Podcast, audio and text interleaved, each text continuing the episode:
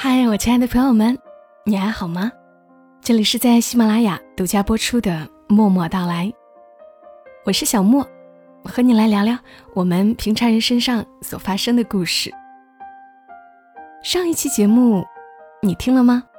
关于小兔子的故事，大概是因为小兔子的这个故事，写出了很多人的情感经历，所以让不少人产生了共鸣。于是，在节目评论区，我也难得的看到了比以往略多一点的评论。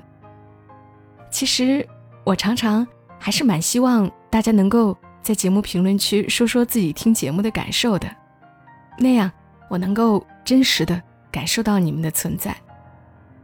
在上一期节目的评论区，我看到一位听友幺八三九七五零三八的朋友的留言，他说：“我们一直在纠结，是应该找一个爱我们的，还是我们爱的？往往是到了应该结婚的年龄，找一个自己相对不反感、不讨厌的人结婚成家。如果是你，在有限的年龄，你会怎么选择呢？”关于这样的问题，很多情感节目都探讨过，但不知道大家是否想过，对于有些人来说，爱情是件奢侈的事情，也许一辈子都不曾体会。但无论有没有爱情，他们也能够靠着自己的生活智慧，过好这一生。来听今晚的故事吧，或许能够给你一点启发。故事来自于作者欧阳十三，出自于他的书《只想做让自己高兴的事儿》。故事的名字叫《关于爷爷的爱情》，这个爷爷是打了引号的。欧阳十三写道：“我管我奶奶叫爷爷，不仅是我，大丫和弟弟也都是这么叫。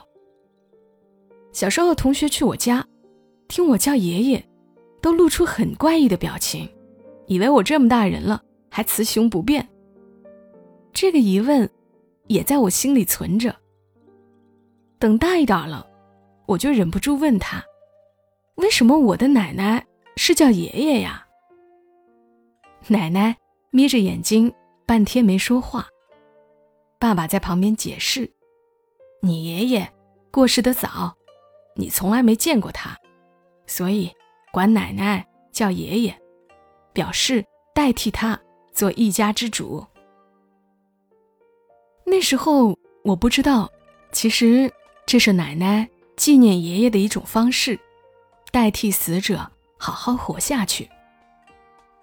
奶奶那一辈人，婚姻几乎完全没有自由，谈爱情是件奢侈的事。他三岁生父去世。接着，母亲改嫁，随后母亲又去世，继父继母将她送到富裕人家，做了童养媳。那一年，她八岁，她的准丈夫，也就是我爷爷，才六岁。我问奶奶：“你还记得娘家的人吗？”奶奶笑着回忆说：“其实，继父对她很好，她小时候不吃肥肉。”继父会把肥的部分咬了，剩下的瘦肉放到她碗里。只是后来日子太艰难，身不由己。他只提过这一件事，我却记得特别深刻，脑子里有一幅画面：小姑娘织着乌油油的辫子，坐在桌前，看继父把去了肥腻部分的瘦肉捡到她碗里。这爱。朴实又动人。奶奶叫曹玉珍，她没上过一天学，只认识自己的名字，还有中国的“中”。爷爷是地主的儿子，家境富裕，请了先生教学，成天在他面前趾高气扬。下了学，他把刚学的东西在奶奶面前显摆，然后摆一副不情不愿的样子。教奶奶写字，奶奶最先学会的是他的名字。都不过是几岁的孩子，在一起难免会斗嘴吵架。生气的时候，奶奶那条乌油油的辫子就会跑到爷爷手里。倒是叫我想起准备跟前夫决战的李雪莲，出发前先去把头发绞了，倒也不是无道理啊。童养媳的委屈和隐忍，自然是有很多的，奶奶从来不曾提起过。但是现在看她每次生气时就会不停的干活这个习惯，也能猜出一二。长大成年的奶奶，从爷爷的童年玩伴变成了妻子。然后生儿育女，经历了那个时代背景下种种的风雨，许多的苦和痛都被时间抚平，活下来的人就能获得转机。但这样的转机，爷爷并没有。他五十岁的时候，因为青光眼失明了，后来不慎掉进水库淹死。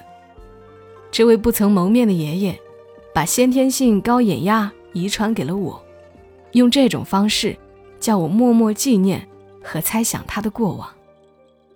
童年失去双亲，青年失去儿女，中年又失去丈夫，奶奶的苦梦一直不曾离去。但是我看不出任何苦涩停留在他眼中。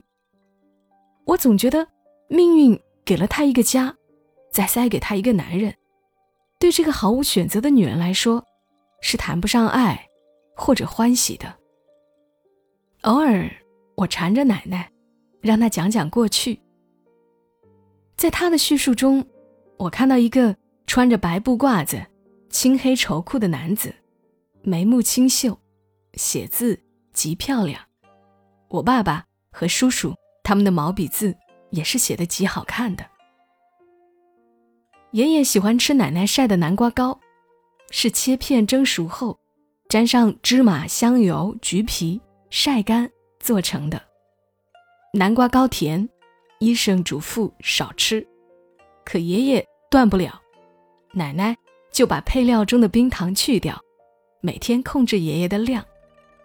奶奶做了整坛的南瓜糕，放在衣柜里，然后躲在墙角看失了明的爷爷，偷偷摸过去，抓一手。往怀里塞，还四处张望，怕被人看到。奶奶说起这个的时候，满嘴角的笑。这是他跟爷爷之间的一个游戏，他从来不揭穿他，还乐此不疲。那个陈年衣柜里，还有爷爷的一套白绸褂子，一双千层底布鞋，一把折扇。奶奶每年都会拿出来晒一晒。我问：“干嘛不丢了？都老古董了，又没人穿。”他摇头：“这做工当年花了好几吊铜钱的，贵着呢。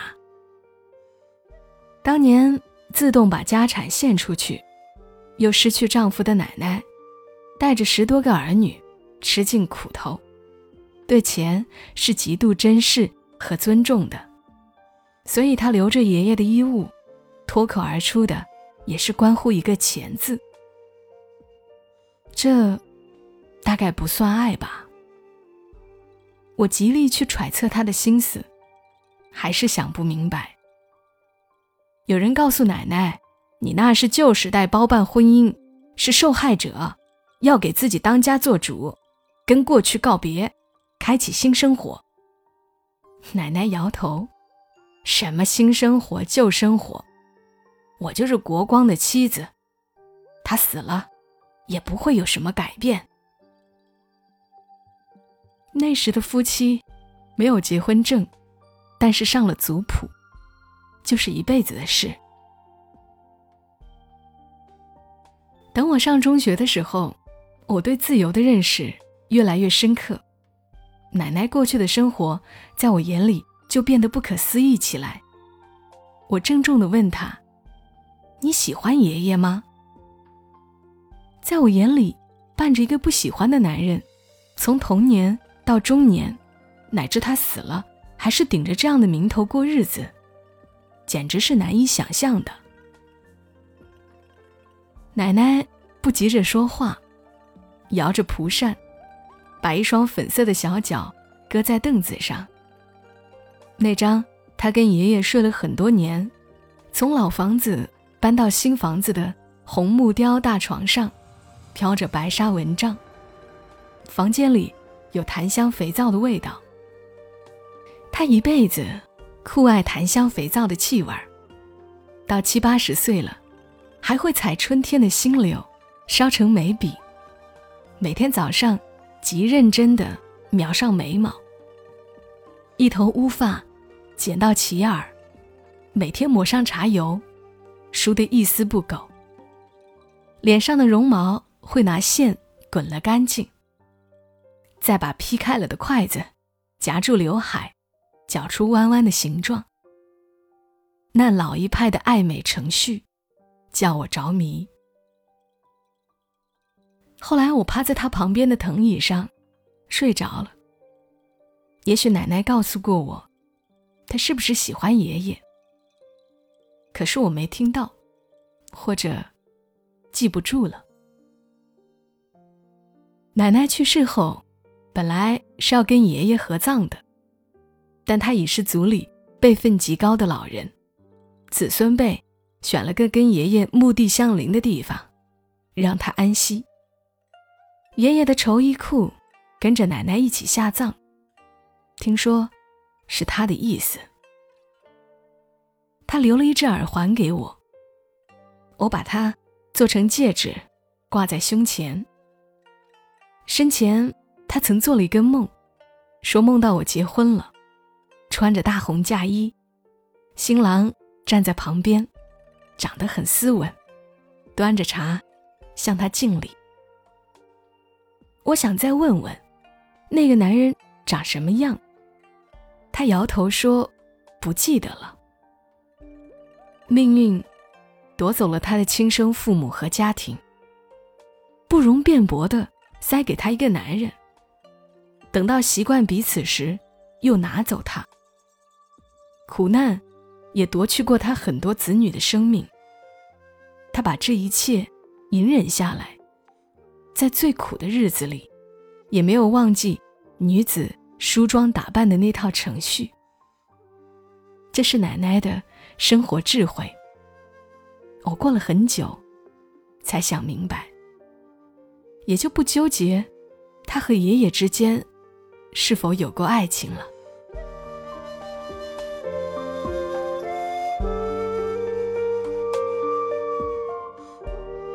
想起来和你们讲这个故事，是因为这个故事在我心中留下了一个美好的画面：一个老奶奶，头发乌黑，剪到齐耳，每天抹上茶油，梳得一丝不苟。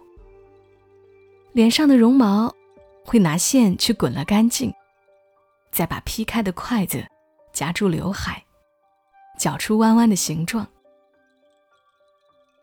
真是一个再艰难也要活得体面的人呐！奶奶有奶奶的智慧，不知道你们是否也在某个你熟悉的人身上感受过某种生活智慧？也欢迎你在节目评论区留言来聊一聊。今晚节目就陪伴你们到这儿，小莫在深圳和你说晚安。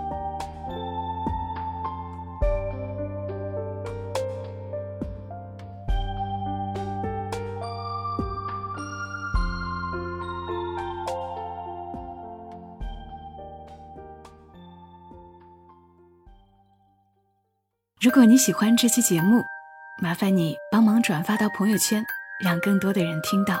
小莫在这儿，谢谢你。